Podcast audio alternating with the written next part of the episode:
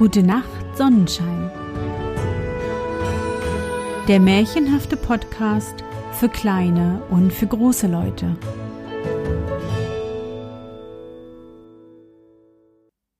Hallo, mein Sonnenschein. Wie war dein Tag heute? Was hast du heute Schönes erlebt? Mein Name ist Anne und ich begrüße dich zur 53. Folge meines Märchenpodcasts.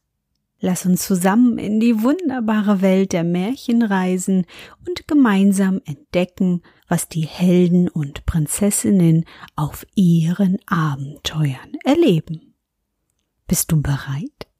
Dann kuschle dich fest in deine Bettdecke, nimm dein Lieblingskuscheltier in den Arm und wenn du magst, schließe die Augen und folge mir ins Märchenland. Goldener Vor langen Jahren hat einmal in einem dichten Wald ein armer Hirte gelebt.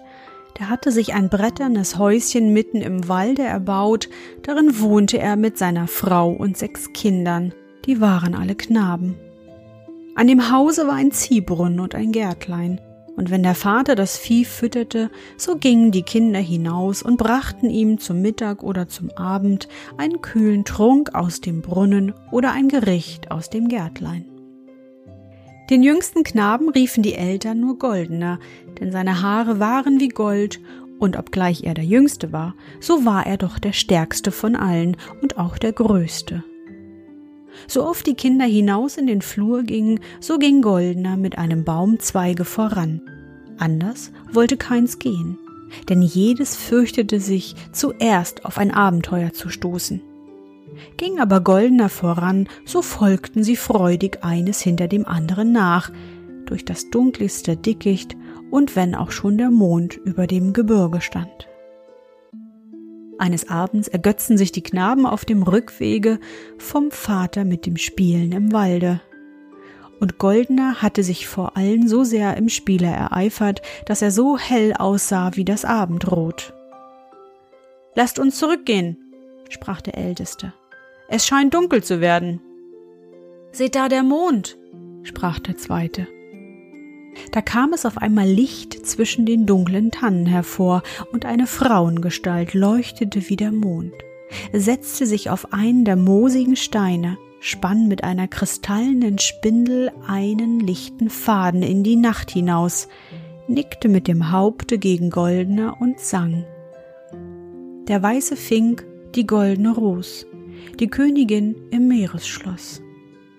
Sie hätte wohl noch weiter gesungen, da brach ihr der Faden und sie erlosch wie ein Licht. Nun war es ganz Nacht. Die Kinder fasste ein Grausen. Sie sprangen mit kläglichem Geschrei, das eine dahin, das andere dorthin, über Felsen und Klüfte und verlor eins das andere.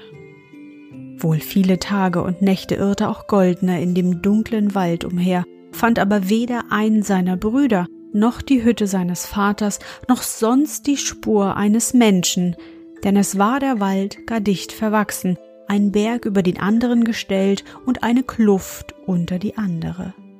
Die Brombeeren, welche überall herumrankten, stillten seinen Hunger und Durst, sonst wär er gar jämmerlich gestorben. Endlich am dritten Tage, andere sagen gar erst am sechsten oder siebten Tage, wurde der Wald hell und immer heller, und da kam Goldener zuletzt hinaus auf eine schöne grüne Wiese. Da war es ihm so leicht um das Herz, und er atmete mit vollen Zügen die freie Luft ein. Auf derselben Wiese waren Garne ausgelegt, denn da wohnte ein Vogelsteller, der fing Vögel, die aus dem Walde flogen und trug sie in die Stadt zum Kaufe. Solch ein Bursche ist mir gerade vonnöten, dachte der Vogelsteller, als er Goldner erblickte, der auf der grünen Wiese nah an dem Garnen stand und in den weiten blauen Himmel hineinsah und sich nicht satt sehen konnte. Der Vogelsteller wollte sich einen Spaß machen. Er zog seine Garne und husch, war Goldner gefangen und lag unter dem Garne ganz erstaunt, denn er wusste nicht, wie das geschehen war. Ha, so fängt man die Vögel, die aus dem Walde kommen, sprach der Vogelsteller laut lachend. Deine rote Federn sind mir eben recht. Du bist wohl ein verschlagener Fuchs. Bleibe bei mir, ich lehre dich auch die Vögel fangen. Goldner war gleich dabei, ihm deuchte unter den Vögeln ein gar lustiges Leben, zumal er ganz die Hoffnung aufgegeben hatte, die Hütte seines Vaters wiederzufinden. Lass erproben, was du gelernt hast, sprach der Vogelsteller nach einigen Tagen zu ihm. Goldener zog die Garne und bei dem ersten Zuge fing er einen schneeweißen Finken. Packe dich mit diesem weißen Finken, schrie der Vogelsteller. Du hast es mit dem Bösen zu tun. Und so stieß er ihn gar unsanft von der Wiese, indem er den weißen Finken, den ihm der Goldner gereicht hatte, unter vielen Verwünschungen mit den Füßen zertrat. Goldener konnte die Worte des Vogelstellers nicht begreifen. Er ging traurig, doch getrost wieder in den Wald zurück und nahm sich noch einmal vor, die Hütte seines Vaters zu suchen. Tag und Nacht lief er über Felssteine und alte gefallene Baumstämme, fiel auch gar oft über die schwarzen Wurzeln, die aus dem Boden überall hervorragten. Am dritten Tage aber wurde der Wald endlich wieder heller, und da kam er hinaus in einen schönen, lichten Garten, der war voll der lieblichsten Blumen, und weil Goldner dergleichen noch keine erblickt hatte, blieb er voll Bewunderung stehen. Der Gärtner im Garten erblickte ihn nicht so bald, denn Goldner stand unter den Sonnenblumen und seine Haare glänzten im Sonnenschein nicht anders als so eine Blume. Als er sprach, Ha, solch einen Burschen habe ich gerade vonnöten, und das Tor des Gartens schloss. Goldener ließ es sich gefallen, denn ihm deuchte unter dem Blumeneiger buntes Leben, zumal er ganz die Hoffnung aufgegeben hatte, die Hütte seines Vaters wiederzufinden. Fort in den Wald, sprach der Gärtner eines Morgens zu Goldener. Hol mir einen wilden Rosenstock, damit ich zahme Rosen darauf pflanze. Goldener ging und kam mit einem Stock der schönsten goldfarbenen Rosen zurück, die waren auch nicht anders, als hätte sie der geschickteste Goldschmied für die Tafel eines Königs geschmiedet. Pack dich mit den goldenen Rosen, schrie der Gärtner, du hast es mit dem Bösen zu tun und so stieß er ihn gar unsanft aus dem Garten, indem er die goldenen Rosen unter vielen Verwünschungen in die Erde trat. Goldner konnte die Worte des Gärtners nicht begreifen, doch ging er getrost wieder in den Wald zurück und nahm sich nochmals vor, die Hütte seines Vaters zu suchen. Er lief Tag und Nacht, von Baum zu Baum, von Fels zu Fels. Am dritten Tage endlich wurde der Wald hell und immer heller. Und da kam Goldener hinaus an das blaue Meer. Das lag in einer unermesslichen Weite vor ihm. Die Sonne spiegelte sich eben in der kristallhellen Fläche, da war es wie fließendes Gold, und darauf schwammen schön geschmückte Schiffe mit langen fliegenden Wimpeln. Einige Fischer hielten in einer zierlichen Barke am Ufer, in die trat Goldner und sah mit Erstaunen in die Helle hinaus.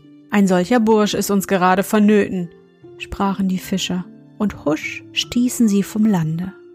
Goldner ließ es sich gefallen, denn ihm deuchte bei den Wellen ein goldenes Leben, zumal er ganz die Hoffnung aufgegeben hatte, seines Vaters Hütte wiederzufinden. Die Fische warfen ihre Netze aus und fingen nichts. Lass sehen, ob du glücklicher bist, sprach ein alter Fischer mit silbernen Haaren zu Goldner. Mit ungeschickten Händen senkte Goldner das Netz in die Tiefe und zog und fischte eine Krone von hellem Golde. Triumph! rief der alte Fischer und fiel Goldner zu Füßen. Ich begrüße dich als unseren König. Vor hundert Jahren versenkte der alte König, welcher keinen Erben hatte, sterbend seine Krone in das Meer, und solange bis irgendeinem Glücklichen das Schicksal bestimmt hätte, die Krone wieder aus der Tiefe zu ziehen, sollte der Thron ohne Nachfolger in Trauer gehüllt bleiben. Heil unserem König! riefen die Fischer und setzten Goldner die Krone auf. Die Kunde von Goldner und der wiedergefundenen Königskrone erscholl bald von Schiff zu Schiff und über das weite Meer in das Land hinein. Da war die goldene Fläche bald mit bunten Nachen besetzt und mit Schiffen, die mit Blumen und Laubwerk geziert waren. Diese begrüßten mit lautem Jubel all das Schiff, auf dem König Goldener stand. Er stand, die helle Krone auf dem Haupte, am Vorderteil des Schiffs und sah ruhig der Sonne zu, wie sie im Meer erlosch, und im Abendwinde wehten seine goldenen Locken.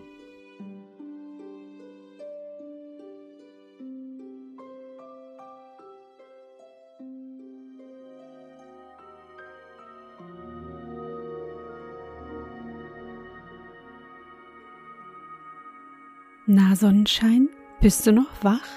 Das war das Märchen Goldner von Ludwig Bechstein. Ich muss zugeben, dieses Märchen kannte ich bislang nicht. Kanntest du es schon? Ich bin gespannt, was Ludwig Bechstein uns noch für Märchen erzählen wird. Ich hoffe, dir hat unsere gemeinsame Reise heute gefallen. Für mich war es wieder wunderbar und ich danke dir, dass du mich begleitet hast. Und bevor du nun die Augen schließt und in dein Traumland reist, möchte ich mit dir nochmal an dein schönstes Erlebnis heute denken. Was war es? Vielleicht hast du heute mit bunter Kreide lustige Bilder auf den Gehweg oder vor die Haustüre gemalt. Oder Du bist bei der großen Hitze im Freibad umhergeplanscht. Versuch dich an dein schönstes Erlebnis zu erinnern.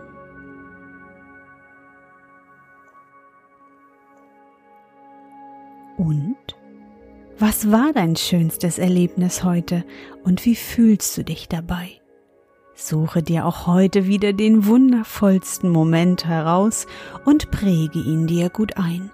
Und wenn du magst, kannst du ihn auch malen oder aufschreiben. Und nun gute Nacht, Sonnenschein. Schlaf gut und träum was Schönes. Wir hören uns bald wieder.